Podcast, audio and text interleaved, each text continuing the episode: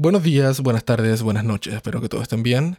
En este nuevo episodio tenemos a otro sonidista mexicano o radicado en México también, porque han sido varios. No, no, no. Es el- es- este personaje es Pedro Escárcega. De- muchos lo deben conocer ya que tiene, ya que tiene en, en su Instagram de Soundspeed MX. Postea Así mucho, es. son bien activos. Así que, Pedro, ¿cómo estás? Buenas noches, buenos días, buenas tardes, donde sea que nos estén escuchando. Pues yo estoy muy bien, contento de que me hayas invitado acá a platicar un poco. ¿Tú qué tal? Bien, no me puedo quejar. Hoy día no, no se siente tanto el invierno todavía. Hoy día hubo sol, así que todo bien aquí. Feliz de que todavía no hayan temperaturas bajo cero aquí en Canadá. Ah, muy bien. Acá también estamos bastante a gusto con el clima todavía, pero ya viene el frío, ya se siente un poco. Sí. Estás ubicado Sí, en Ciudad sí. de México, ¿cierto? Estoy eh, es- no exactamente en Ciudad de México, sino en los alrededores. Se llama Estado de México Ah. y es un- una entidad que bordea la Ciudad de México. Ajá. Perfecto. Acá estoy, muy cerquita. La oficina sí está en la Ciudad de México, el trabajo la mayor parte del tiempo está en Ciudad de México, pero bueno, yo vivo a las afueras. Está bien, porque realmente Ciudad de México es gigante. Es un monstruo. ¿Ya has venido para acá? Tengo ganas de ir porque dicen que es bonito. O sea, es bonito, sí. He estado, he estado en México, pero en las típicas playas que uno va, se va ¿no? a Ajá. Cancún, la típica. Ah, la ciudad tiene mucha vida muy interesante, sí. Grande, enorme, sí también, pero lo disfrutas mucho, la verdad. Perfecto. Bueno, partimos con la primera sí. pregunta, que es la ñoña, que es, ¿con qué equipo te estás grabando ahora para este podcast? Bueno, eh, me estoy grabando ahora con un Shure SM7B, que es un micrófono, pues creo que clásico para este tipo de aplicaciones radiofónicas y demás. Está conectado a una Sound Devices 552. Es un mixer grabador, eh, pues clásico, ¿no? Es un También. clásico. Sí, mira, yo aquí tengo en el, aquí tengo en el escritorio. Bueno, la Ajá. gente no lo va a ver, pero lo tengo arriba de mi tarjeta de sonido. Tengo la, Ah, muy bien. siempre, por si acá salva un 552, la Mix Pre, la primera, o la 332, la 302, perdón, la 442 son clásicos de Sound Devices con unos preamplificadores Clásicos. increíbles. Sonidazos, ¿no? Sí, sí, son buenos. Me encanta este. Y pues básicamente la uso, este, este 552 ya nada más lo uso para este tipo de cosas. Para hacer algunos de nuestros videos o contenidos ya propios de, de acá del- de la empresa. Y, y sí, pues de vez en cuando lo saco a, a- a campo cuando... Acá de vez en cuando vamos a grabar, por ejemplo, aves. Nos gusta mucho este rollo de salir a grabar naturaleza y demás. Y bueno, pues con estos preamplificadores, chulada, Uh, ¿no? Sí, sí, sí. Aparte, también sirven, esos, esos, esos grabadores todavía también sirven para el trabajo de, no sé, una entrevista, que, donde Sí. tienes la Valier y boom, te la pones y puf. Y no hay problema, son máquinas sólidas que no fallan. Sí, así de simple, ¿no? Pero que bueno. Entonces, Sí, totalmente. Pedro, Sí, ¿cómo. ¿cómo llegaste al sonido? O sea, ¿cómo lo escogiste? ¿Estudiaste sonido? ¿Te, te llegó por el cine? ¿Cómo, ¿Cómo terminó? ¿Cómo empezó todo? Uy, pues es una historia pues larga, por supuesto, ya llevo en esta industria tal vez que será 14 años aproximadamente. Eh, yo creo que siempre tuve la, no sé, como la mayor parte de mis colegas, supongo que como tú también, eh, esta sensibilidad auditiva, ¿no? Y eso te va llevando un poquito y te va eh, mostrando el camino de vez en cuando.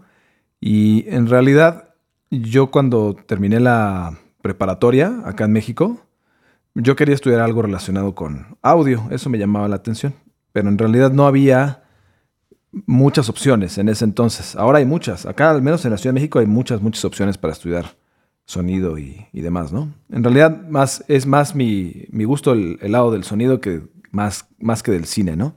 Entonces, no había muchas opciones para estudiar eh, algo relacionado con el audio y el sonido y esto. Había solamente una opción que no me pareció nunca tan atractiva y entonces decidí eh, estudiar alguna carrera relacionada. Entonces, a, donde me fui, realmente mi- mis posibilidades eh, me dieron más como para irme a una ingeniería clásica. En este caso yo soy, bueno, yo estudié ingeniería en electrónica y comunicaciones.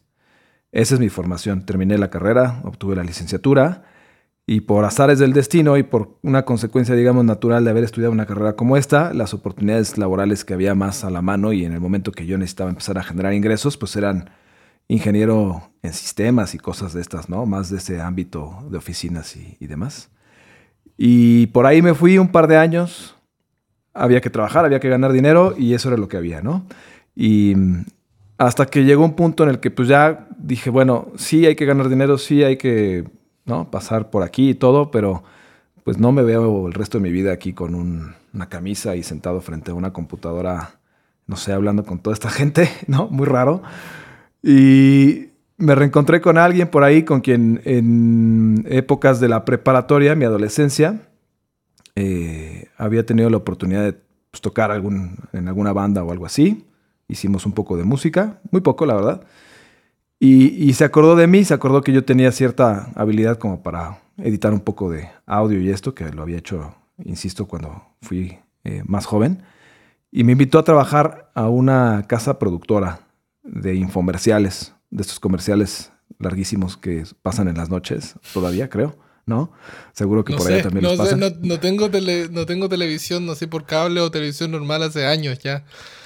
Ah, qué bueno, pues te estás, no te pierdes de mucho. Entonces, esto, esto, estos son infomerciales. Bueno, eran infomerciales y por ahí empecé. Me No, pero sí invitó. me acuerdo, me acuerdo, son infomerciales, sí, eran de fondo verde, que la persona hablaba y no, sí.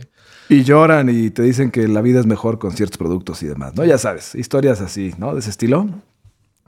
Y por ahí empecé y me invitaron a hacer, em, ¿cómo se dice esto? Es como más, sí, como edición, diseño sonoro, ¿no? Aunque eran infomerciales, pues había que hacer algo de esto, ¿no? Así, había que mejorarlo. Había que mejorarlo. Sobre todo había que mejorar las grabaciones de sonido directo, ¿no? Yo la verdad es que como no estudié nada de esto, simplemente no tenía idea. Llegué de pronto ahí por accidente a este lugar, a esta casa productora. Y, y- y ya, de pronto, ah, este, aquí hay un Pro Tools, aquí hay unos videos, el audio está muy mal, hay que corregirlo, ¿no? Y a eso me dediqué durante, pues, ¿qué será? Como año y medio, tal vez. Y, y sí, o sea, me sentía más contento porque ya estaba haciendo algo que me parecía más divertido, en lo que yo me sentía más realizado tal vez. Hice un poquito de música ahí como para eh, a- acompañar los infomerciales. O sentí que había alguna, más, alguna libertad creativa que, me estaba gustando, ¿no? Eh, entonces estaba cómodo y a gusto en esto, pero poco a poco me fui dando cuenta pues, que, algunas cosas simplemente no estaban siendo, ¿cómo decirlo? Eh, no, no me cuadraban algunas cosas, ¿no? Por ejemplo, eh, ver a un, tener un video en el que tenía que corregir un audio de una persona que hablaba, como dices tú, con un green aquí atrás, hablando a cámara, donde se ve esta parte del, del cuerpo nada más y, y el audio completamente difuso, con mucho ruido, con, y yo decía, no creo que sea tan difícil grabar una escena como esa. Nunca lo había hecho, insisto, yo no sabía ni de cine ni, ni nada, nunca había estado en, en estas cosas como que me empezaba a llamar la atención cómo se podía lograr tan mal sonido en, en una cosa que parecía tan controlada, ¿no? Tan, tan simple. Y así me pasó una y otra vez y la mayor parte del tiempo yo me dedicaba pues a eso, a corregir cosas de alguien que no hacía Bien aparentemente bien su trabajo. Ajá. Y, y yo no entendía, yo no entendía hasta que un día a uno de mis, eh, vamos a llamarlo jefes, uno de mis productores, le dije, oye, creo que si me dejas ir a hacer, a ver, a ver cómo están grabando, tal vez pueda sugerir algunas cosas o ver por qué están saliendo tan mal las grabaciones y posiblemente, eh, si, si puedo hablar con la persona que lo hace, a lo mejor le dedico menos tiempo a estar reparando audios este, en mal estado y le puedo dedicar más tiempo a decorar más la pieza, ¿no? A hacer más música, a poner mejores efectos de sonido. Yo qué sé, yo andaba en mi plan creativo, ¿no? Ahí con los infomerciales. Y entonces eh, me dijeron, sí, ve, ve, acompáñanos y todo, pero pues no te puedo pagar el día, nada más vas por tu cuenta y te acercas ahí y a ver, yo te presento con la persona, ¿no? Y, y llegué a ese set ese día, a esa grabación de ese infomercial y me encontré con muchas cosas que, que me hicieron así, ¿no? Que dije, no, es que no puedo creer que alguien cobre por esto, ¿no? De entrada, una persona que claramente no tenía idea de lo que hacía. Una persona grosera, su aspecto daba muy mala impresión. Este, una persona ya muy grande de edad que no claramente notó cuando le dijeron quién era yo, puso la barrera así, ¿no? Ah, Y dijo, no. Ajá, como que dijo, ah, ya sé que viene este, ¿no? Y ya sabes, ese tipo de gente con esas inseguridades y con esas cosas, pues se, se pone a la defensiva, ¿no? Entonces, por más que intenté hablar con esa persona, pues fue muy grosero, fue muy difícil y no logré hacer eh, empatía con, con, con él. Y, y, ya, y me fui un poco frustrado y decepcionado porque decía, bueno, pues es que este es el proveedor de esta compañía, ¿no? Es el proveedor de cajón de hace 10 años. Y, y, pues entiendo por qué las grabaciones no están bien. O sea, ahí el señor lo demostró todo, ¿no? Eh, y, y, un día, por accidente, en una de esas oficinas de esa casa productora, me encontré ahí, y que me perdonen porque me encontré con un documento que tal vez no era para mí, una hoja presupuestal. Y cuando vi lo que le pagaban a esa persona, comparando con lo que yo cobraba, dije, no, es que esto ya es demasiado, ¿no? O sea, la persona ganaba por día lo que yo ganaba casi casi en una quincena, digamos, ¿no? O sea, ese, ese era el tipo de, de cosas que ya empecé yo a, a, decir, bueno, no puedo creer que sea tan difícil de, de, de, grabarse bien y además que estén acostumbrados a que se grabe mal y que ya sea así, ¿no? Y que lo, y que lo paguen. Que se dé por hecho y que lo paguen. ¿no? Y que me paguen más a él que a mí, ¿no? Que yo estoy corrigiendo todo para que quede bien, ¿no? Y ahí fue cuando dije, creo que ya fue suficiente de estar de este lado del, del, de la producción, quiero ir al set y quiero grabar yo, ¿no? O sea, ahí llegaste, ahí, ahí, ahí tomaste el, el, camino de decir, ¿sabes qué? Ya hago, hago sonido desde mucho, un par de años. Y digo, ¿sabes qué? Ya, se acabó, prefiero, en vez de estar arreglando cagazos, es mejor hacer los cagazos y pagan más. Justo. Sí, claro. Digo, de pasada cobrar un poquito más, ganar un poco más, pero sobre todo demostrarme eh, esta teoría que yo tenía de que no era tan difícil, ¿no? O sea, eso, no parecía tan complicado. Por eso, ahí, ahí va la otra Ajá. pregunta. ¿Cómo fueron los inicios en el set? Porque la mayoría de gente, yo, yo sé que uno el set se ve bonito y es espectacular cuando uno va y todo, pero cuando uno llega a trabajar, es, todo, es todo, no sé, no, es tan simpático. ¿Cómo fueron tus inicios en el set? Cuando dijiste, ya, ¿sabes que yo quiero grabar el sonido en el set? Pues mis inicios en el set, sí, efectivamente, eh, complicados, ¿no? Porque, bueno, eh, venía con cierta motivación, por supuesto, ¿no? Porque sabía que era mi oportunidad, ¿no? Sabía que era mi oportunidad, pero fue complicado porque, no, insisto, no sabía nada. O sea, a mí nadie me enseñó absolutamente nada de lo que eh, fui este, aprendiendo sobre la marcha, ¿no? Eh, entonces yo no tenía idea ni de encuadres, ni de tomas, ni de nada. O sea, no tenían más que mi oreja, ¿no? O sea, básicamente era mi criterio por mi sensibilidad y hasta ahí, ¿no? Entonces, eh, cuando llegué al set, pues empecé a hacer cosas muy raras y a inventarme soluciones raras y de pronto, pues, eh, no sé, por ahí me compré una grabadora de estas Tascam este, Handys, esta DR100, una cosa así. De y pensé que con eso. Ah, ya, ya. Ajá. ¿Te acuerdas cuál? Sí, sí, me acuerdo. Ajá, ajá. Y eso y un lavalier y dije, pues con eso lo voy a hacer, ¿no? Y, y, ya, me compré eso y empecé a grabar con eso y de pronto, pues ya sabes, a prueba y error te vas dando cuenta que pues algunas cosas no son lo que pensabas que eran tan simples, ¿no? Este, que hay mucho más, ¿no? Hay mucho más y la gente te empieza a exigir cosas y, y demás, ¿no?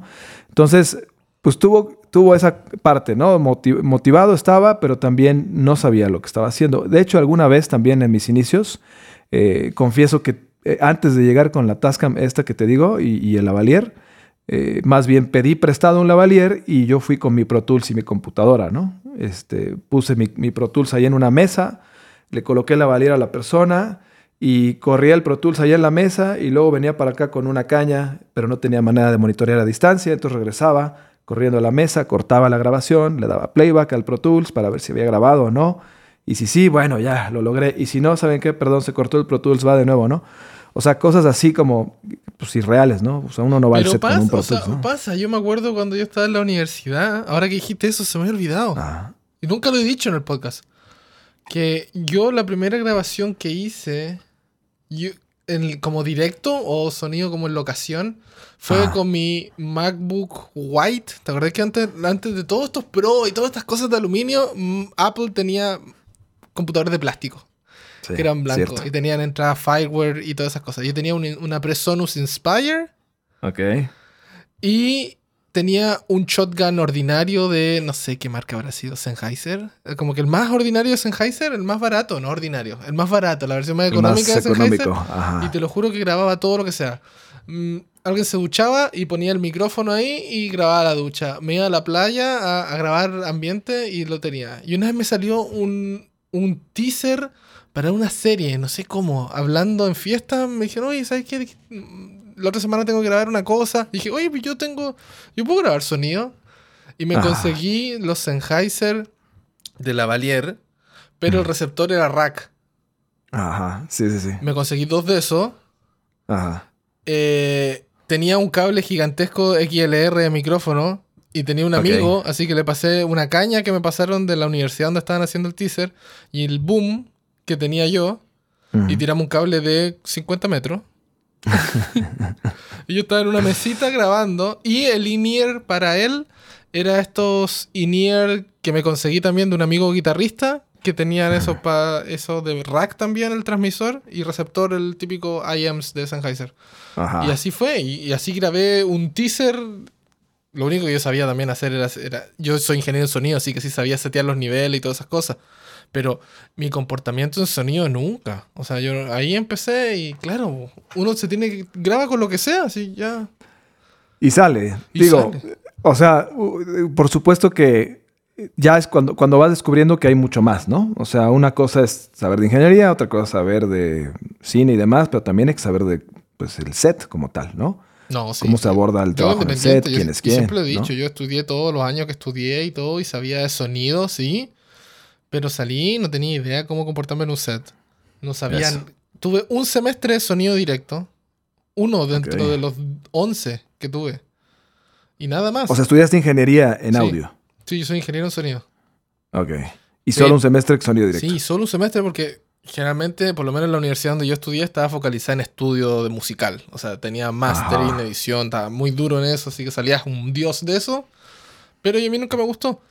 Así que igual salí así como independiente de lo que estudiaste, igual vas al set y tu primera experiencia con años de, de estudio o no, es la misma. Vas a...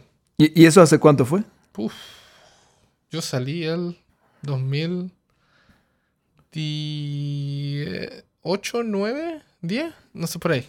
no me acuerdo bien, pero fue hace hartos años. O sea, al menos 10 años. sí, no, y haciendo sonido directo, por lo menos llevo, sí, 10, 11 años, sí. Wow. Y, y lo, lo curioso es que todavía hoy es así, ¿eh? O sea, acá en México al menos, en las distintas escuelas que he visto de ingeniería en audio, sonido directo, No, eh, no, no hay nada. Muy poco, muy poco. Y la verdad es que también es algo que Y es me cuesta trabajo. porque Sí, creo yo que el, ahora es la industria de sonido que más genera. justo, justo. Y la industria del espectáculo, Estoy hablando de postproducción, voiceovers, eh, Claro. doblaje, perdón, foley, todas esas cosas como... Hay mucho, o sea... Y de hecho, más encima que por COVID toda la gente de show en vivo ya Está no muerto. tiene tanto trabajo.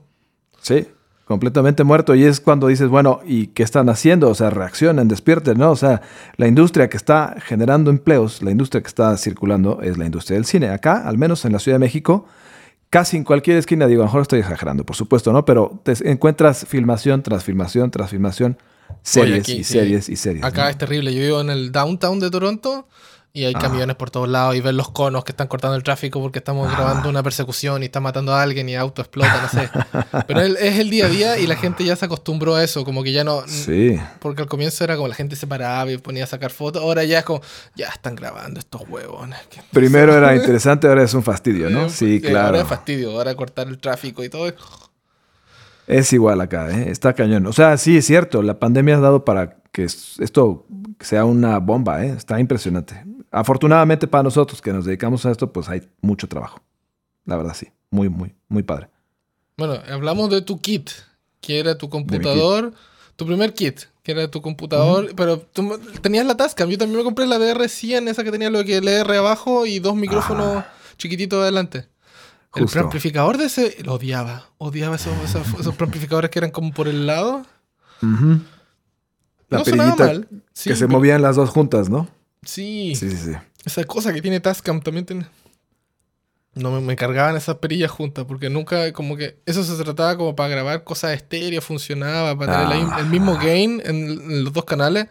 Pero como yo tenía un lavalier y un boom, Sí, no tenías por qué no estar haciendo eso. No, no. pero bueno. ¿Y ahora? ¿Qué equipo tienes? ¿Cuál bueno, es tu kit? es am, lo que más eh, trato de utilizar yo es una 633. Ah. ¿No? Es, es una chulada de equipo. bien bonita, muy compacta, pero tiene todo. Me parece que es la mejorcita de esa serie. Bueno, al menos es la que más me gusta a mí. Em, uso la 633, tengo un par de sistemas de Electrosonics eh, duales, receptor dual, los SRs, eh, cuatro transmisores SMQB de Electro también. De pastillas, pues hay un poco para escoger. Ahí tengo Sanken COS 11, tengo MKE1 Sennheiser, tengo también B6 Country. O sea, ahí como que voy buscando conforme el proyecto y demás, ¿no? Sí. ¿Cuál es, ¿Me podéis decir? Porque yo, yo siempre he ocupado, no sé, DPA, Sanken mm.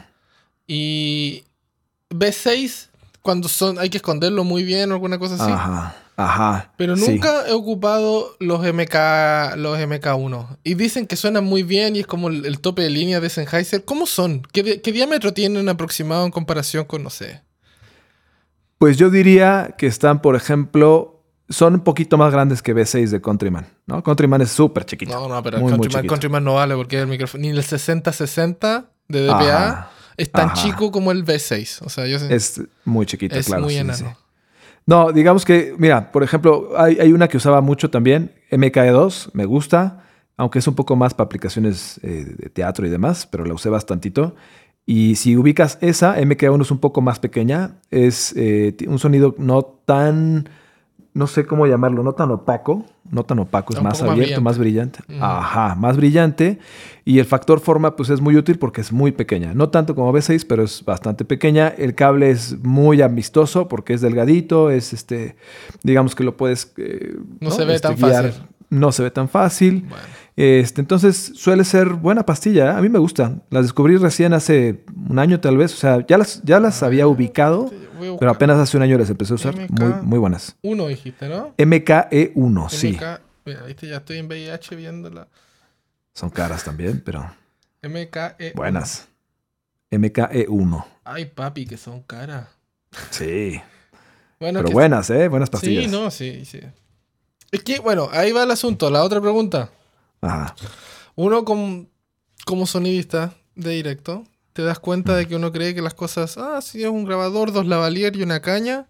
Y dice, ya voy a la tienda, me lo compro. Y te das cuenta que todo es carísimo, pero carísimo, así como que... Entonces, pero ¿cómo si es tan chiquitito? y es caro. Por ende, cuando nosotros hacemos la inversión de decir, ok, vamos a, vamos a comprar algo, uno hace todos los pros y contras y analiza muy bien si va a rentar comprar el asunto, si vas a ganar la plata en cuánto tiempo y todas esas cosas. Por ende, uno siempre tiene algo en vista, como sabe para dónde va a ir y qué va a comprar. ¿Qué es lo que tú tienes en vista? ¿Qué, es tu siguiente compra? ¿Para dónde vas? Uf. Bueno, eh, me gustaría cambiar un poco al sonido de DPA, DPA. Eh, creo, que, creo que es por ahí, ¿no? Hace que haber sido el año pasado tuve la oportunidad de escuchar ya un poco más en forma un, me parece que es el shotgun este, el 4017. 4017, sí. Ah, qué bárbaro. no, sí está bien bello. Sí, es buenísimo. Muy bonito, buenísimo. suena bien. Sí. Yo recomiendo a toda la gente que ocupe el 4017, te das cuenta que tiene varios formatos de preamplificador, ¿cierto? Porque son modulares. Yo recomiendo que el 4017 lo ocupen con el preamplificador B, el B, que tiene los filtros. 47B, ok. Porque trae un filtro eh, pasa altos, que ahí eliminas todo como el movimiento, no sé, del rumble, del, handling, y del handling y todas esas cosas. Y también tiene un high boost en alta frecuencia para cuando tú le, cuando hay mucho viento y le pones el peludo al Zeppelin. Mm. Compensa. Y los desgraciados lo hicieron bien. Suena plano. Orgánico. Pero mm. yo, yo sí funciona y soy fan del 4017, lo he usado ya, llevo dos, años usándolo. Mm. Pero el 4018 y suena increíble. Suena o sea, ¿ese es un cardioide o qué es? Es un... A ver, déjame buscarlo. Voy a decir que es súper cardioide, así como mintiendo, pero te digo al tiro, 4018. 4018A. A ver, ¿qué dice?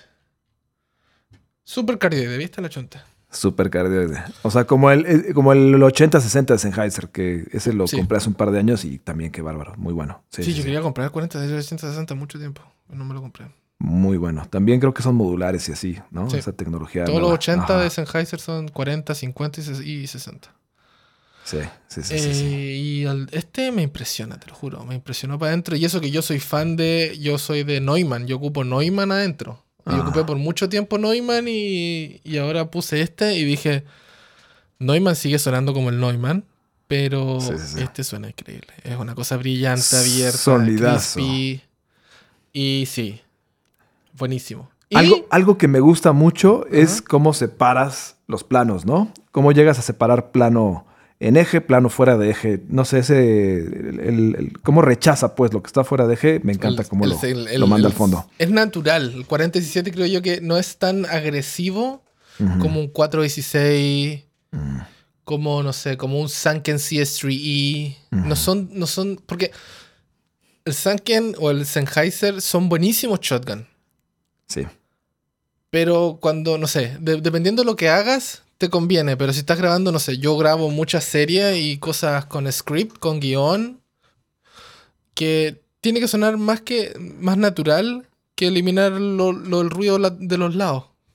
Porque como que, no sé, no sé si me explico bien, pero vale más la nat- naturalidad porque tenemos el, de, el del, no sé, no el derecho, sino que tenemos la gracia que podemos controlar el ambiente, onda. Podemos parar el tráfico en una calle si queremos grabar una escena afuera. Y lo paramos. En, En cambio, esas cuando estás condiciones, grabando- claro. Sí, Sí, sí. o sea, por eso el DPA a mí me funciona porque un poquito. No, no, no elimina tanto los sides. O sea, es Ajá. shotgun, pero suena más natural que un 416. Aunque el 416 Ya. suena es un clásico. Clásicazo, Pero ¿no? es buena compra. El 4017 es una muy buena compra. Te la recomiendo. Sí, sí. Por allá va mi- mis aspiraciones en cuanto a equipo y esto. Creo que cambiar el sonido de DPA poco a poco, ¿no? Sí, Primero no, no, shotgun, porque es imposible. No hay bolsillo que te aguante cambiar todo DPA de una. No. No, No, no, La verdad no. funciona, no. Todavía. No, no, no, no, nunca, nunca, créeme. Nunca te vas a poder nunca. decir, ah, que cambió todas mis cosas y compró todo de PA. No, no hay bolsillo que aguante. Es mejor Mm. se, probar. ve- y se probar percibe también. complicado. Sí. Entonces, Pedro, con todos estos años que ya dijiste que llevas 14 en la, in- en- en la industria, Aproximadamente, sí. ¿tiene alguna experiencia que te haya marcado que puedes decir, ¿sabes qué? Mm. Esto me- Experiencia que me Puede haya ser bueno o mala o lo que quieras contar, no, no hay ni una...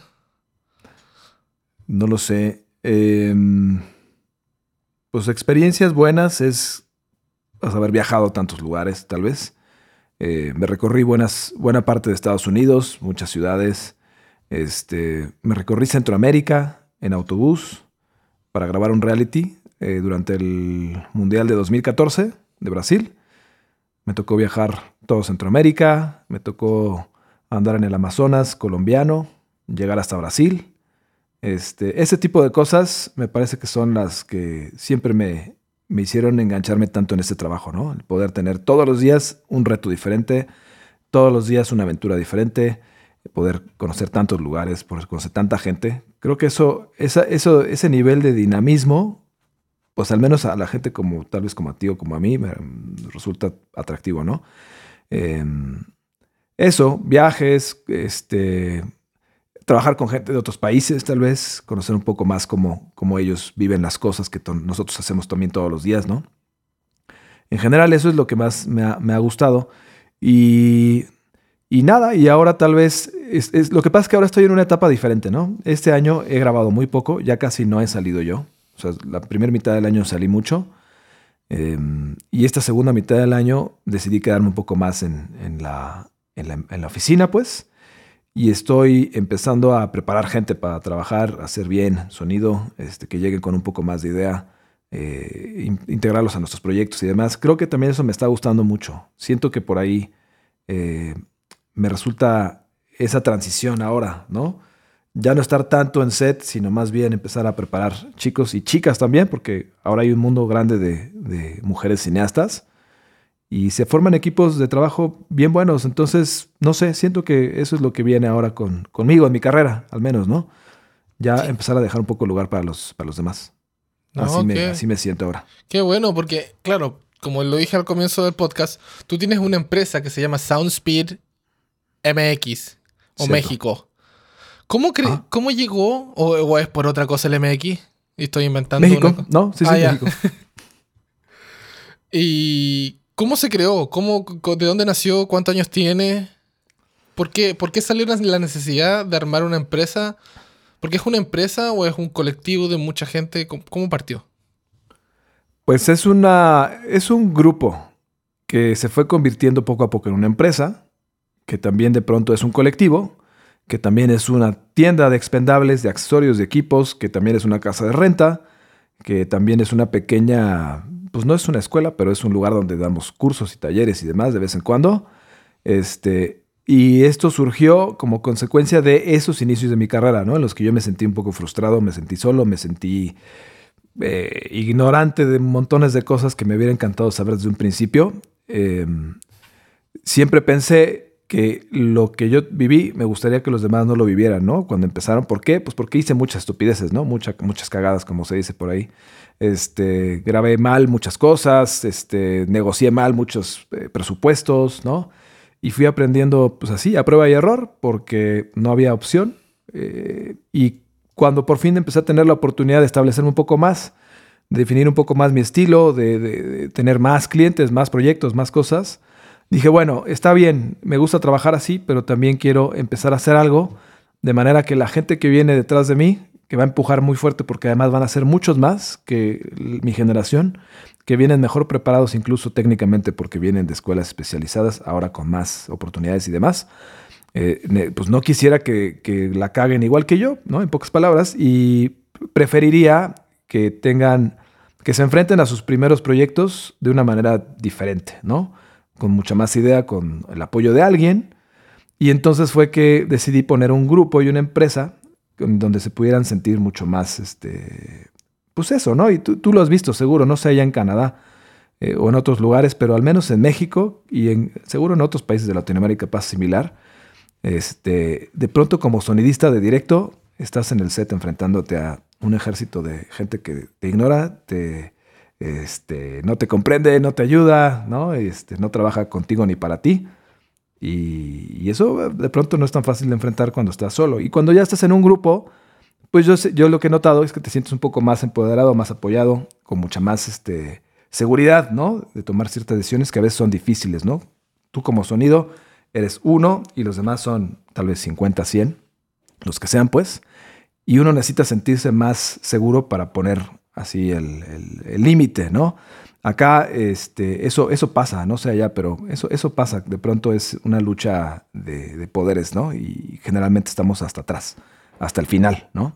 No sé allá cómo, cómo lo No, viven. o sea, igual e- es, real eso lo que tú dices de que uno cuando va al set, no sé, no, no sé, en- en- no, no voy a hablar en parte de largometraje y cosas ya más grandes como Amazon y todas esas cosas, pero cuando uno parte, tú eres el, llaman a sonido y tú, tú eres la única persona encargada del departamento y el único responsable, siendo que, no sé, cámara siempre va a tener mínimo, van a ser dos personas si es que el budget es muy pequeño. Mínimo. Pero Sí. van a estar, van a ser dos o tres, y otros departamentos tienen más gente porque necesitan, no sé, poner cosas, producción, mover cosas para arriba y para abajo. O sea, tú siempre vas a hacer que va a tener la menos el, men- el, el- el número más bajo en elementos en tu equipo. Sí. Y por ende, no te comunicas, no compartes tantas experiencias de set con gente porque tú solo eres tú solo. Y tú llegas ahí, llegas, saludas todo, puede haber mucha buena onda y todo el asunto, pero al momento de grabar, tú eres el único responsable del sonido. O sea que todas las decisiones pasan por ti. Que no es poco la responsabilidad, es grande. No, uno lo toma, huevo, al comienzo de decir, no, ¿sabes qué? No, si esto es simple, le pongo una valera aquí, se lo escondo acá, le pongo tape acá, pongo el boom, pongo el boom holder, pongo el system y ya, y grabo. Ya. Pero supongamos, nunca lo pensé, o sea, lo pensé una vez y dejé de pensarlo cuando dije, cuando me tocó grabar el CEO de no sé qué cosa. No Ah. sé, el huevón llegó. ¿De qué empresa era? Era una empresa gigantesca, pero gigantesca. Yo, todo estaba nervioso, yo no estaba ni ahí, yo no estaba pensando nada de eso, pero el buen llegó en helicóptero al edificio, ni siquiera llegó así como para grabar un típico institucional de fin de año para todos sus empleados. Ajá. Y tú no tomas el peso de decir, ¿sabes qué? Este, este, el tiempo de esta persona es tan valioso que yo no la puedo cagar y grabar mal el audio de esa cosa. Aunque sean 15 minutos, dije, no, sí, una- un, un- un trabajo cortito, mediodía, te vamos a pagar full day. Perfecto, es feliz. Pero tienes esos 15 minutos de ventana de esa persona y no la cagas. Y yo dije, no voy a pensar nunca eso, porque si no, la voy a cagar sí o sí. Y esos son trabajos que uno, no sé, un corporate, que uno cree que de repente dice, no, no sé, hago corporate pequeño porque estoy empezando, pam, que te toca este corporate por ABC motivo.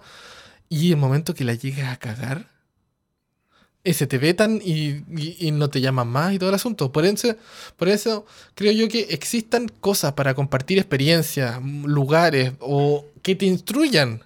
Porque también aprender que uno haciendo sonido uno puede saber mucha teoría, pero en la práctica uno siempre es mejor ir como asistente al comienzo y a chupar conocimiento como esponja porque es la vida en verdad, te enseña más que un libro en el set de comportamiento y reglas. Así que qué bueno que tengas eso. Qué bueno que estés, que estés como fomentando esas cosas. Pues es la idea, porque al final la lucha esta de poderes y de egos ahí en el set, pues no va, no va a cambiar. Yo pienso que no va a cambiar en gran cosa. Y, sí, lo que noto es eso, que hay muchos más chicos y chicas interesadas en hacer sonido directo. Les atrae mucho el audiovisual, por supuesto, y es lo que ahorita ofrece campo laboral y demás. Y a todos nos conviene que lo hagan bien, a todos nos conviene que eh, cobren bien, a todos nos conviene que se enfrenten de la mejor manera a lo que, a lo que viene, ¿no? Eh, y siendo una masa tan grande, pues al final el peso que representan es grande, ¿no? Entonces, esa es, la, es un poco la, intención de haber puesto la, empresa así. Pues sí, empezó como un sueño guajiro porque parecía algo eh, pues como, completamente fuera de lugar, pero se ha ido dando y la verdad es que eso pues sí me, llena de, de, orgullo porque se va ido... O sea, sí hay gente que se ha formado ahí con nosotros un poco, no, no puedo decir que yo los formé a todos ni, ni los formé por completo ni nada, pero no soy, no soy yo, sino el mismo grupo como tal fue nutriendo a toda esta gente que. Pues, no, claro, o sea, todos crecen. Tú también tuviste que aprendido un montón de cosas y tampoco uno sabe todo. Y... absolutamente, sí, yo también, eh, eh, con sus. Con las cosas que vivimos con ellos todos los días, también de pronto me doy cuenta, güey, me falta un chingo, perdón por la expresión, me falta muchísima camino todavía, ¿no? Por recorrer, la neta. Y digo, tengo 40 años, tengo 14 años trabajando en esto y aún así sé que me falta muchísimo por aprender y recorrer y demás, ¿no? Entonces, eso, eso está súper bueno. Sí. Qué bueno. Y entonces, y también vende expandables y todas esas cosas. ¿Y quién, eh, o sea, eres como el True Audio de México? pues ojalá algún día fuera algo así, pero pues es un poco la idea, pues por lo mismo, ¿no? Es como, eh, pues, igual que muchos, yo solo conocía el gaffer tape, el transport tape y con eso hacía no. maravillas, ¿no? No, yo no, yo no hacía nada. Yo me acuerdo que en Chile, cuando vivía en Chile, todo el mundo hacía una, un triángulo con tape, no sé, como una, una empanada que le llamaban. Ajá. Yo era tan penca para hacer, pero malo, pero malo, malo para hacer esa cosa. Así que un día, perdido en, internet, llegué a, a, VIH y conocí los stickies de Raiko.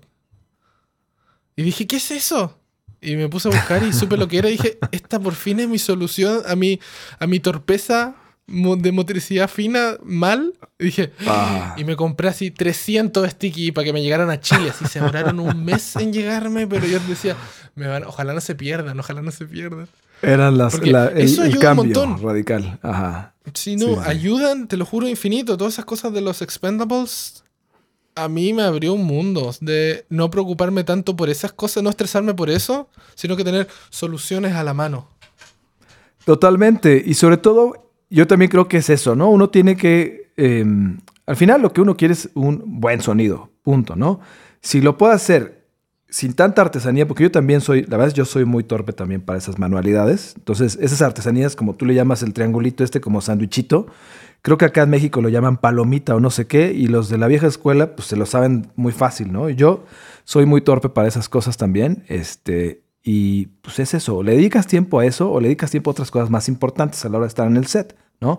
Si ya tengo una solución ahí a la medida, hecha por gente que ha pasado por ahí tantos años antes que yo, y ya está la solución a la medida, pues úsalo, porque hay mucha gente que dice, no, es que te vas a acostumbrar a lo fácil y no sé, pues es que es lo de menos, lo importante es que yo traiga un buen sonido, punto, ¿no? Con lo que sea que tenga. Y si esto me facilita la vida y me hace trabajar con un sonidazo, pues eso es lo que voy a usar, ¿no?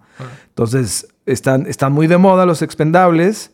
Este, hay eh, varias marcas ya que hacen cosas muy interesantes. Acá pues manejamos este, Ursa, manejamos eh, Viviana, Bubble Bee, ¿no? Mike. Y pues es, eso es lo top ahorita, ¿no? Jala muy bien y a la gente le encantan, ¿no? O sea, de verdad son muy, muy buenos. Y son prácticos porque uno, uno tiene tantos... Yo, yo también entiendo el otro lado de la gente porque me ha tocado hablar con gente y he conversado, no en el podcast, pero también fuera, dicen, pero mm, mi mundo, no me, la, productora no me quiere pagar por los expendables. Y los expendables Ah, en sí. verdad no son tan baratos como uno piensa, no, si es un tape. No, cada uno te va a costar un poco que de repente tienes que grabar, en un día tienes que cambiar y poner la- micrófonos que se cambian de ropa, que cambian los actores, que cambian... Y de repente te das cuenta y te gastaste 20 stickies en un día. Y dices, Sí, son caros. Uy, y eso es plata. O sea, si no te los Es pagan, igual entiendo a la otra gente que dice, ¿sabes qué? Puedo hacer otra cosa. Decir, por favor, hazlo. Sí, Pero- sí, sí, sí. Es, es caro, pero, ¿sabes? Acá, al menos acá en México, sí nos, eh, nos consta que muchas producciones empiezan a asumir la, la- la responsabilidad, ¿no? Qué bueno. Porque al final eso lo tiene que pagar la producción, ¿no? Sin duda. Entonces, ahora las- los, que, los que nos compran, los, nuestros mayores clientes suelen ser ahora las casas productoras que hacen. Sí, no, el sonidista, no sé, nosotros lo que, lo que hacemos acá, nosotros decimos, nosotros le mandamos la lista o a la, a la gente, como antes de empezar el show, le mandamos la lista de todo lo que queremos. Ellos crean una cuenta con True Audio en mi caso, o hay otras, otras, otras empresas. Y al final después yo, uno se comunica, yo no, pero otro se comunica, mandamos a alguien que se comunique con ellos y decimos, ya, quiero no sé cuántos tapes, no sé cuántos. Y ahí es una cosa entre grandes. Uno, uno aquí chico no sé, le llega la caja con todas las cosas, pero también entiendo el, el- el- el- el freelance que trabaja día a día con alguna empresa o con Sí. otra. Ese él tiene ahí que pagar los expendables de su bolsillo. Y ahí Sí, y sí que- son caros. Sí, son, son bastante caros, bastante caros. Acá en México, lo que me encantaría, yo creo que a cualquiera en Latinoamérica le encantaría es que las cosas se produjeran en casa, ¿no? O sea, estamos comprando cosas que vienen de Reino Unido, de Italia, de Holanda, de dónde viene Viviana, sí, Italia. Viviana italiano. Este, no sé, o sea, Europa, al final de cuentas. Y tal vez para ellos es más fácil ese poder adquisitivo. A lo mejor para ellos es más fácil tener la capacidad para producir toda esta serie de cosas. Y, y lo caro acá en México al menos es pagar la divisa, pagar la importación, pagar Claro. el envío, ¿no? Eso lo hace todavía más caro, ¿no? Si de por sí el producto es caro, traerlo. Es acá inestable es porque no sabes tampoco cuándo van a ver en stocks y también es- eso, bueno, en todos lados, acá en Canadá también hay, hay cosas que no han llegado tanto después de... de Y ahora con pandemia más. Sí. Bueno, y ahora vamos, estamos hablando de los años, o sea, la industria de los últimos cinco años ha estado bien. ¿no? Yo, yo creo que no nos podemos quejar en Norteamérica, que la industria ha crecido y la gente que antes trabajaba en una em- industria pequeña pasó a mediana y la que trabajaba en mediana pasó a la grande porque todo se expandió. Pero el 2020, ¡pum! Marzo, llegó una pandemia que paró todo. ¿Cómo te afectó a ti Soundspeed MX? El, el asunto, porque es una empresa. Y claro, cuando uno no es solo, cuando uno. cuando- yo lo digo porque yo también tengo empresas y cuando uno vela por sí mismo, está bien. Uno puede salvarse y puede hacer lo que sea. Pero cuando tú tienes una empresa, tienes arriendos que pagar, cuotas que pagar, no sé, salarios en unas veces, el, cuentas de luz, un montón de cosas que son muchas más responsabilidades que la gente no entiende cuando son freelance so- solamente. ¿Cómo afectó la pandemia? Pues, claro, pues creo que lo has dicho un poco ya. Este, lo que afectó es que pues de- el todo se detuvo. No solo se detuvo la, em, la actividad económica y el trabajo y demás, se detuvo también el flujo de efectivo, ¿no? Porque pues mucha gente empezó a resguardar sus pocas este, reservas. Muchas empresas hicieron lo mismo y muchos pagos se detuvieron, ¿no? Y entonces, al menos los primeros dos meses, no, tal vez sí un poco más, tal vez sí tres, cuatro meses, fueron de mucha incertidumbre porque justo lo que tú dices, ¿no? Acá nosotros pues tenemos empleados, ¿no? Eh, hay que pagar nóminas, hay que pagar prestaciones, hay que pagar este, la renta del lugar, del local donde tenemos nuestros equipos, ahí el almacén, la tienda, la oficina como tal, el estudio. O sea, todos esos gastos que pues a lo mejor en otras circunstancias, si el lugar fuera tuyo, fuera propio, bueno, pues tal vez no pagas renta, pero no es nuestro lugar, había que pagar ese tipo de cosas. Eh, había que pagar incluso, acá nosotros, por ejemplo, no solo tenemos empleados de, tiempo completo que trabajan en nuestra oficina, sino que también nuestros propios freelancers, bueno, pues a- a ellos también hay que pagarles sus honorarios, ¿no? De los proyectos que han hecho con nosotros y demás. Entonces, nuestro primer eh, conflicto fue ese. ¿Qué vamos a hacer ahora? Porque pues no hay dinero para sustentar una cantidad de gastos que normalmente pues de alguna manera podíamos sacar adelante con el día a día. Ahora sin movimiento y, y además sin tan, pues más bien sin la certeza de qué va a pasar y cuándo se va a mover otra vez esto de pronto tuvimos que tomar algunas decisiones, como pues hacer un poco más chica la operación en general, ¿no? Y cada quien irse a su casa y esperar a que las cosas mejoraran, ¿no? Entonces hubo menos empleados, este, tuvimos que dejar el espacio donde estábamos rentando y todo el equipo lo trajimos a un cuarto, una habitación aquí en mi casa y ahí medio lo intenté, pues para no sentirme tan mal y tan deprimido tal vez, lo intenté poner otra vez ahí colgadito en la pared, en repisas y demás, tratando de adaptar ahí mi lugar para sentirme un poco más motivado todavía a pesar de las cosas. Este, pero pues no salía, no salía nada, ¿no? Entonces los primeros meses fueron muy difíciles porque había que, eso, asimilar que de tener un ritmo muy fuerte, pues de pronto no había nada. Y ya sabes, ¿no? Uno empieza a pensar, ¿y ahora qué voy a hacer? Se me hace que voy a empezar a vender algo, a dedicarme a otra cosa, a pedir dinero tal vez prestado, yo qué sé, ¿no? Entonces sí fue un bajón muy, muy fuerte, o sea, fue un caer en picada y y por suerte la industria se empezó a mover por ahí de septiembre, yo creo, agosto, no, tal vez sí agosto por ahí. Empezó a moverse con un poco más de ritmo y entonces para arriba otra vez, ¿no? Y creo que lo hemos hecho también, o a la gente le ha gustado lo que hemos hecho, pues que pues ahora tenemos lo mismo que teníamos antes, pero más grande, o sea, más empleados, un espacio de trabajo mucho más cómodo, más amplio, sobre todo pensando en las nuevas este, modalidades, ¿no? Como por ejemplo el guardar la distancia entre las personas, ¿no? Este, un espacio más ventilado, un espacio pues, más amplio para que haya más colaboración sin riesgos, mucho más labor de mantenimiento, limpieza, desinfección, ya sabes, o sea, este, se tuvieron que tomar muchas medidas, por supuesto, para adaptarse a lo nuevo y ser responsables con la situación, pero de entrada sí fue, eh, sí fue demasiada incertidumbre que nos hizo así, perderlo casi todo. Lo único que conservábamos era pues el equipo que habíamos este, pues adquirido por tantos años y estaba guardadito nada más, ¿no? Pero todo lo demás se tuvo que dejar ir y volver a empezar hace, pues sí, poco más de un año, ¿no? Entonces ahora por suerte pues nos recuperamos bien. O sea, en México hay una industria que está eh, fuerte y pues creo que nos colocamos de la manera adecuada. Entonces sí, sí fue, fue muy difícil. Y, y, pues sí, algunas cosas han cambiado porque también Ahora es más difícil, digo, nosotros nos dedicamos más a la publicidad en general, ¿no? Más que al cine y, demás. Nos dedicamos más a la publicidad y entonces eh, lo, difícil ahora es poder lograr una logística adecuada cuando eh, pues tienes fechas de rodaje, pero también tienes fechas de pruebas COVID, ¿no?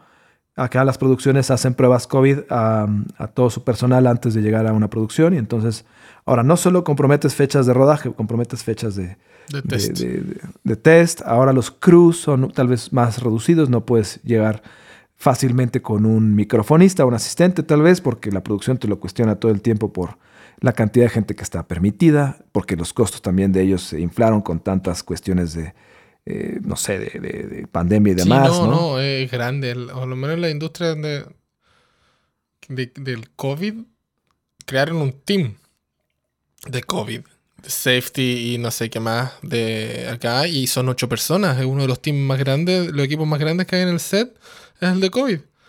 Ajá. Si pusieron buena, buena plata para que la cosa funcione. O sea, por lo menos a mí me ha pasado que no hay casos. Ya en el set nosotros estamos compartiendo todos los días por 100 días. Y no hay casos de, no hay, no hay casos de COVID. Claro, nos hacemos tres testas a la semana. Mascarilla todo el día. Hay un montón de restricciones, pero funciona. Funciona. Y bueno, eso es lo importante. Al final lo que queremos hacer es que la industria siga circulando, ¿no? Sí, nadie quiere que la industria pare como paró el año pasado. ¿A ti qué tal te fue con el inicio de la pandemia? Bien, claro que Toronto fue, fue complicado porque fueron mucho más restrictivos con eso. O sea, aquí la gente mm. no salió y no salió y no salió. Pero sí me pasó, lo, bueno es que Toronto se graba mucho. La industria aquí es gigante también. Y mm, pusieron la. clasificaron la industria del cine o todo lo, audiovisual como trabajadores esenciales. Así que aunque estuviera cayéndose a pedazo el mundo, nosotros íbamos a trabajar igual, haciendo los test y usando mascarilla y gafas y todas las cosas cuando estábamos en el set, pero No paramos, o sea, paramos, empezamos en septiembre, agosto, septiembre, como dijiste tú, y no hemos parado. Ya no. De ahí en adelante, No ahí podemos está, parar porque todo el mundo ya se vio todas las series y todas las temporadas de todas las series de Netflix, Amazon, Claro, Apple. se y- los acabaron. Sí, y, están en, en- en- tienen problemas. Tienen- Como que Apple y todas esas cosas dicen, necesitamos meter más plata aquí porque la gente ya nos vio todo. Todo, completamente. Quieren cosas nuevas todos los días. Sí, está cañón, está cañón. Digo, qué bueno por nosotros. Digo, al final ahí está. Acá en México así es ahorita. Hay demasiado trabajo en series y esto. Y pues sí, pues te tienes que adaptar. Acá de pronto sí he, escuchado, me he enterado de casos en los que alguna producción se tiene que poner en stand-by un rato porque salió algún caso positivo por ahí y entonces todo el mundo a su casa, dos semanitas tal vez, tres, y otra vez retomamos más adelante, ¿no? O sea, sí ha pasado, no, no es este, pues sí, o sea, es, no, es acá algo también común. ha pasado en otras. Yo tal vez yo, yo he tenido suerte que en las producciones que he trabajado desde post pandemia no, no han habido casos. O sinceramente tal vez yo no me he enterado de casos y que justo lo han pillado justo en el momento y lo han sacado y ha desaparecido esa persona por 10 días. Y en verdad yo tampoco ando interesado. Oye, esta persona no ha venido cuatro días al set. Ah. ¿No tendrá COVID? No, no me importa en verdad. Porque, pero... Sí, Pero bien, no, no, está bien la cosa. Creo yo que vamos para mejor.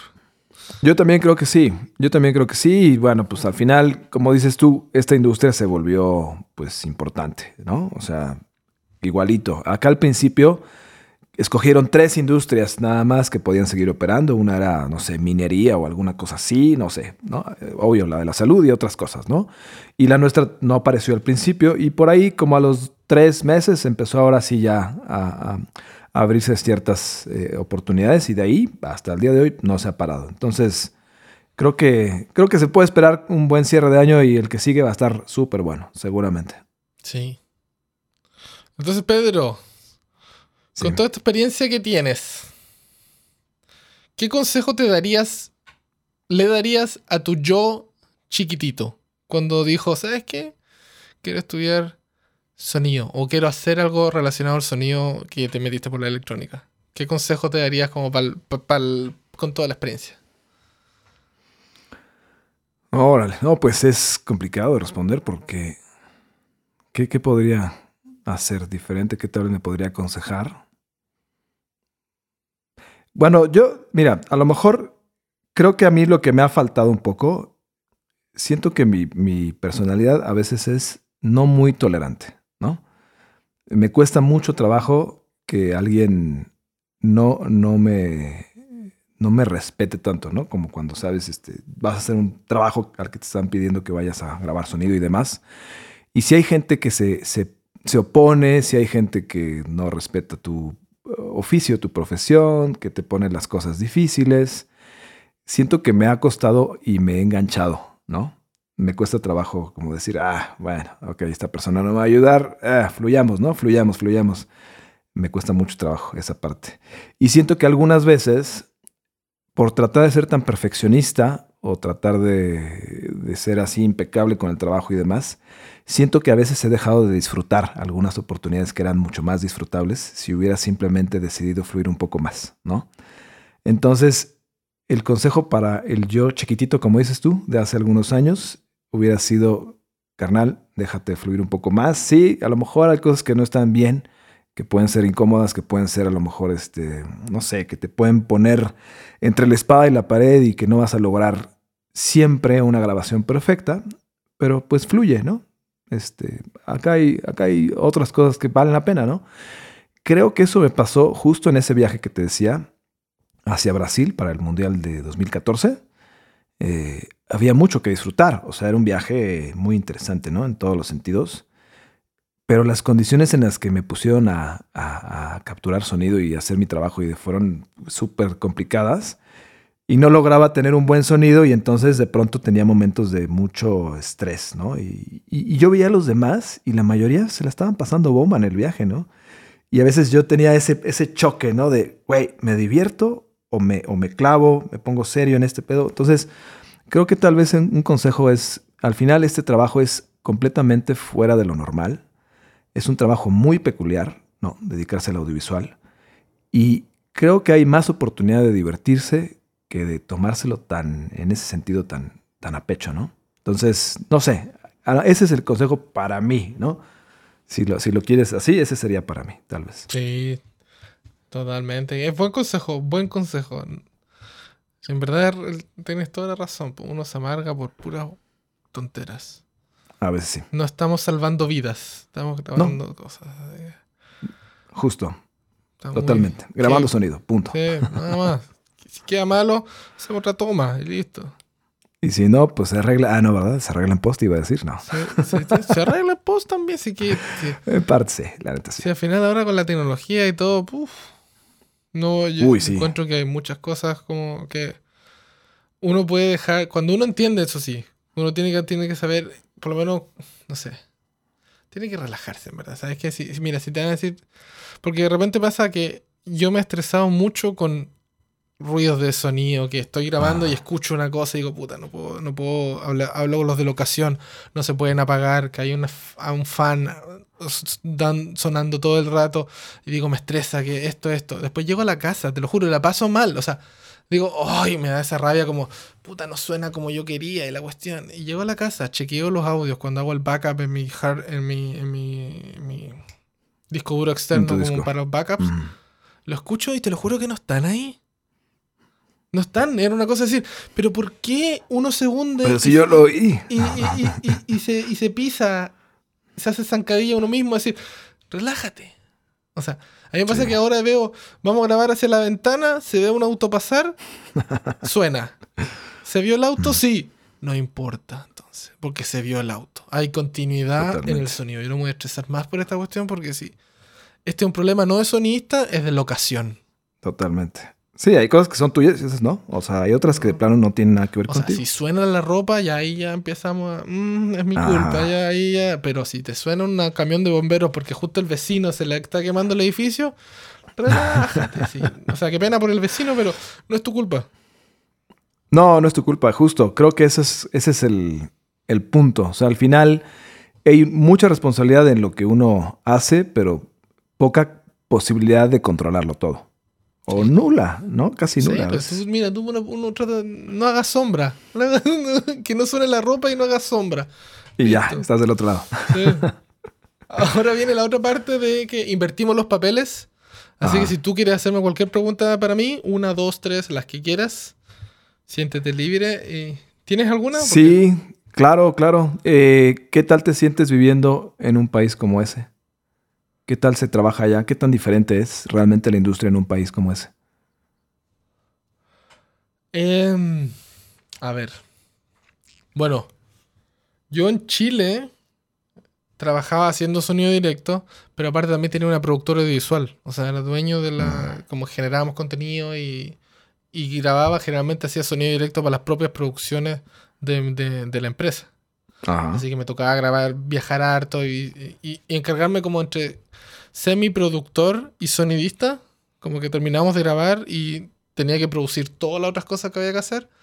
Así que como que mi, mi forma de trabajo en Chile fue mucho más general. En cambio, cuando me vine aquí a Canadá, eh, fue solo enfocado en sonido directo Ok.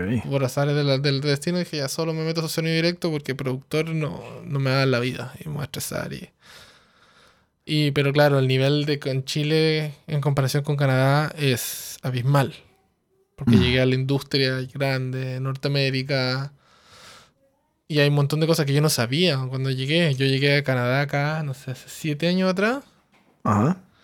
y te lo juro que nunca había yo no conocía el código de tiempo Cuando estabas en Chile todavía Sí, no lo no conocías. lo conocía. Y a Ah. las dos semanas de estar llegado acá, me tocó hacer un reality con llameando cámara y grabando con un 664 que me prestaron y todo, y no sabía utilizar ni una de las cosas. Así que me tuve que poner Mm. al día mucho. ¿Y qué es el código de tiempo? ¿Qué es un Simbox? ¿Qué, Ujú. ¿qué está pasando? ¿Qué es todo esto, no? día, Esto es nuevo. pero- Ujú. ¿Cómo es? Es, es abismal, po. Para mí, en mi punto. eh, a- Hace el Elías que se vino para acá con veintitantos años y ahora que tiene casi 40, Ajá. que tengo 36, eh, es abismal fue el cambio. po. O sea, ahora tal vez Chile, la industria de Chile Yo creo que está muy parecida a la, a- a la Canadá comparando con equipamiento, cámara, orden y todas las cosas. No he hecho un proyecto en Chile en años. No me he ido a No te ha tocado volver a, a- trabajar allá No, todavía. no, tengo una ahí, tengo un- un- una cosa que debo en el checklist de hacer algo en Chile. Pero no me ha tocado. He ido, bueno, no voy hace dos años también por pandemia, Claro. pero quiero ir y, bueno, quiero ir a ver a mis papás y todo el asunto de mis familiares, pero también me gustaría ir a trabajar y ver cómo está la cosa.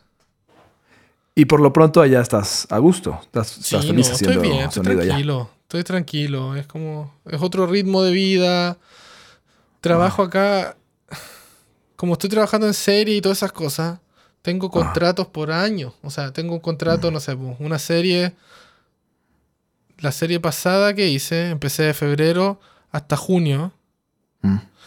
Ju- agosto empecé otra serie que termina en junio del próximo año. Ok. Tengo un break O sea, en, en invierno que no se graba en invierno. Así que mejor para mí porque puedo viajar al sur y comer y, y pasarme el verano. O irme a México. También, ¿por qué no? Claro, ven por acá. No, te das cuenta como que ya trabajo de lunes a viernes, como que hay, eh, se, se regularizó todo, como que no tengo esa, esa... Por eso digo, o sea, si me vuelvo a Chile, sería a partir de cero nuevamente, creo yo. Ser freelance de nuevo, buscando proyectos, busquilla. Y ahora en verdad yo estoy ya como que... mm, trabajo de lunes a viernes. Pues, dejé de ser freelance en, un- en una parte y soy un trabajador que trabaja de lunes a viernes, como todo. Claro, son 60 horas a la semana, pero... 60 horas a la Pero semana. Sí, son 12 O sea, horas. 12 horas 12 horas. diarias. 12 horas al diario, al día. Eso trabajamos. Y sí Pero- son muy estrictos con eso, ¿verdad? Horarios así, pa, 12 horas, pa, se terminó. Mañana No, seguimos, sí, no, ok. y el overtime empieza antes y todo el asunto. No, no, no son de 12 horas los overtime. Nosotros tenemos otras, dependiendo del sindicato que uno esté, pueden ser 8 horas el overtime o 9, dependiendo de. Ok, Pasando las 9 horas, empieza el overtime. Las horas extra. wow. O sea, No, eso sí, está eso- completamente bien regulado. Eso, digamos. sí, no, aquí está regulado totalmente. Eso también Qué estamos hablando con hartos sonidistas mexicanos que la regulación en México como que existe poco y nada, dependiendo de las productoras, Algo así. que es fuerte. Eso yo no sé si podría trabajar en la industria, sinceramente, si no se controlara las las horas, porque no tiene, uno no tiene vida muchas veces. Es como que... Exactamente. Es que es eso. Parece que como si quisieran hacerte ver que el más interesado en eso eres tú, ¿no? Y es como, no, o sea, a ti te interesa que se grabe bien el sonido, supongo, ¿no? Y a mí me interesa, por supuesto, encontrar un buen proyecto, pero a veces eso, eso se percibe como que está completamente desbalanceado a la relación entre esas dos partes.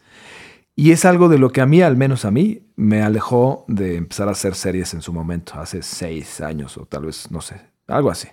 Eh, ver, ver cómo querían exprimirte trabajando seis días a la semana, porque acá no son cinco, son seis, ¿no?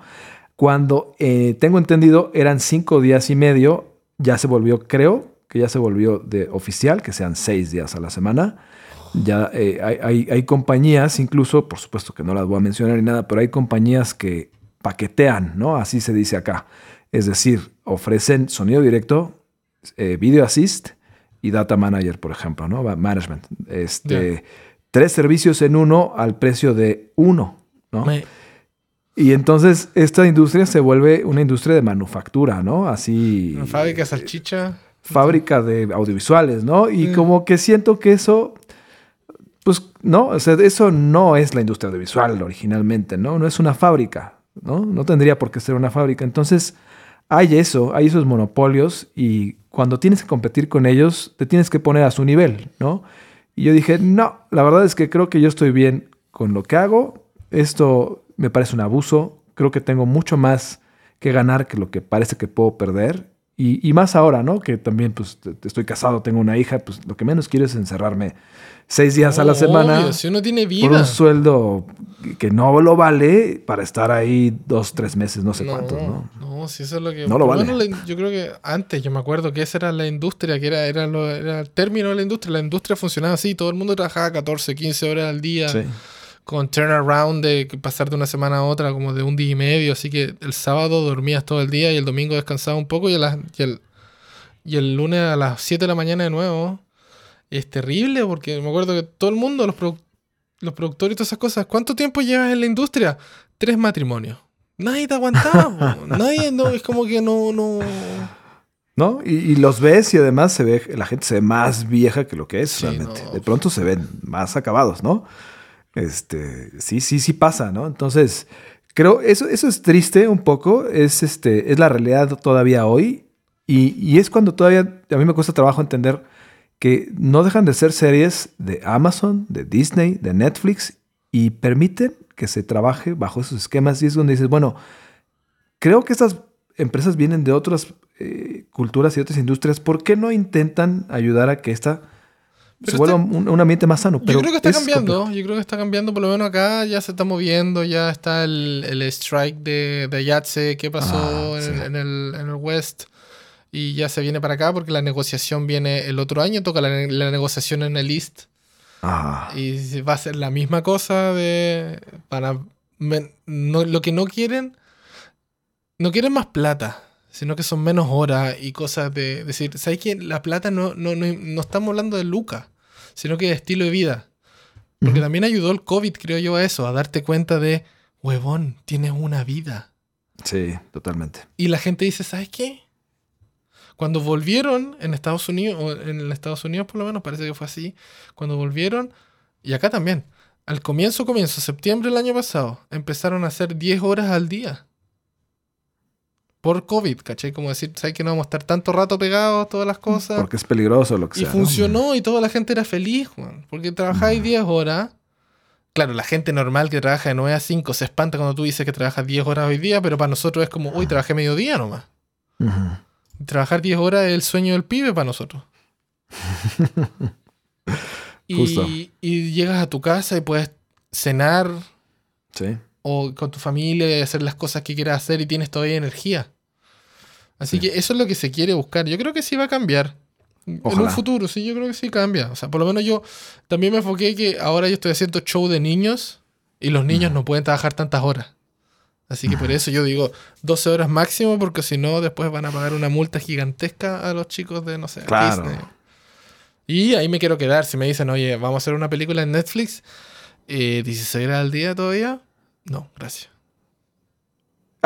Está bueno, puedes escoger. Está súper bien. Sí, no. es la ventaja que tenemos ahora, no, por lo menos creo en la industria, decir, ¿sabes qué? Si no me gusta este set o este equipo, no hay problema, me voy de esto. Gracias por la oportunidad, me voy, pero encuentro otro sí o sí, voy a encontrar otro en una semana. No hay problema de eso, sino... No te quedas sin trabajo, o sea, puedes encontrar otra cosa. Eso está bueno. Acá tal vez sí hay más competencia y se puede percibir tal vez un poco más eh, peleado, complicado, ¿no? Encontrar el trabajo que te gustaría tener, pero bueno, sí, tal vez tienes razón. Estas, estas cosas que están pasando últimamente puede que empiecen a tener cierta repercusión acá también. Ojalá.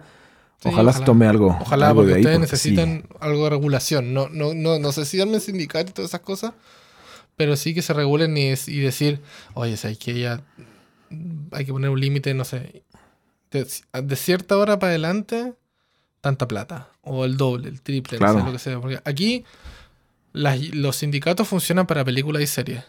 Pero para comerciales todavía no, no, no, no, hay, no existe sindicato y la gente no quiere sindicatos para comerciales. Pero si, hay, si hay un acuerdo y se cerraron todo para los valores de cuánto gana cada uno y cuánto se cobra y todo el asunto. Que es mucho más elevado que el sindicato. Pero las marcas dijeron ya, pero no hay sindicato, así que si a ellos les da lo mismo la plata. Ahora sí que cada quien escoja, ¿no? Si quiere estar o no estar. Sí, sí, sí, es, complicado. Pero sí, ojalá, ojalá hay esos cambios. Se necesita porque al final también todo eso repercute, digo, fuera de lo que es em, que la gente haga su trabajo contenta y satisfecha y demás, pues al final yo creo que sí se ve reflejado y se escucha en, pues, el, producto final, ¿no? O sea, ahí hay un poco de eso también, ¿no? De esas ah. condiciones, seguramente, ¿no? Entonces, eso, entonces estás contento ya. Está buena la industria. Sí, no puedo quejarme, la verdad. Qué bueno. Sí, sí, sí. A veces tengo, tengo varios amigos que se han ido para allá y están felices. Súper felices. Sí. Vancouver también, ¿no? No, pero Vancouver tiene el clima. Aquí, aquí el clima es de mierda. Ah, no. Vancouver hace Sí, frío y con menos con 3 grados. Acá hay menos Ah. 20. Está muy extremo, ¿verdad? Sí, pero. Sí, pero estamos al norte. Es como, ¿qué esperas? ¿Que no, que no haga frío? Es un- Bueno, y ahora con el calentamiento global, sinceramente, cada vez hace menos frío. Es impresionante. Cada vez hay menos nieve, cada vez hay menos. Se ha vuelto raro, ¿verdad? Mm, mucho. Sí, acá también. Acá llovió mucho este año, no, no, no era normal. Llovió muchísimo, supongo que tendrá que ver también. Eh, algo, algo estará pasando, ¿no? Sí. Pero sí. Bueno, así Pedro, muchas gracias por No, esta conversación. Fue una grata conversación. Se pasó volando. Sí, de hecho. ¿Y, dónde la gente te puede encontrar? Eh, redes sociales puede ser, si quieren ponerse en contacto con nuestra empresa, es arroba soundspeedmx o si quieren ponerse en contacto conmigo, Pedro Escárcega en Facebook, en Instagram es Pedro-SSMX. Em, y ahí me pueden contactar, me pueden preguntar cosas, pueden platicar conmigo, soy muy accesible, la verdad, este, no tengo ningún problema con hacer amigos nuevos para nada. Eh, y ahí, básicamente ahí es donde pueden contactarme. Y acá en México, bueno, pues este, estamos en la colonia Condesa, es un barrio que es pues ya más o menos eh, clásico, donde hay muchas casas productoras, muchas agencias, muchos freelancers. Muy céntrico, entonces si algún día alguno de ustedes, por supuesto tú, Elías, si quieres venir acá a la ciudad, con mucho gusto ahí te, te espero para que vayamos a, a comer o algo y conozcas un poco, ¿no? La Ciudad de México. Perfecto, muchas gracias por la invitación. Bueno a todos, muchas gracias por escuchar, espero que les haya gustado y nos vemos la próxima. Chao.